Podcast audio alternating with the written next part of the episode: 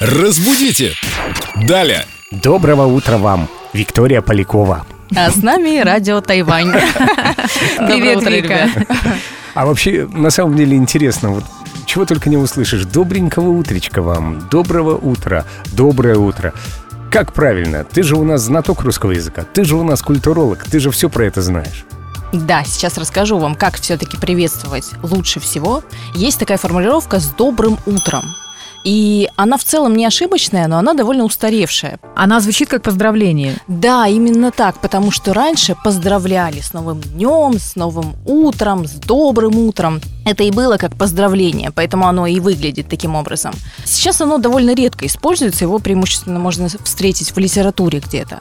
Самая нейтральная и правильная формулировка приветственная будет «доброе утро» в именительном падеже. Потому что, когда нам говорят утром «доброго утра», это не совсем правильно с точки зрения того, что, ну, например, когда мы говорим «доброй ночи», мы собираемся спать и уходим. Мы прощаемся. Если мы говорим «доброго пути» или «доброй дороги», Или удачного дня. да, ну, мы прощаемся с этим человеком и расходимся. Так как, Точка и лайк, как это у нас в Инстаграме. да, поэтому доброго утра не совсем корректно, не совсем стилистически правильно.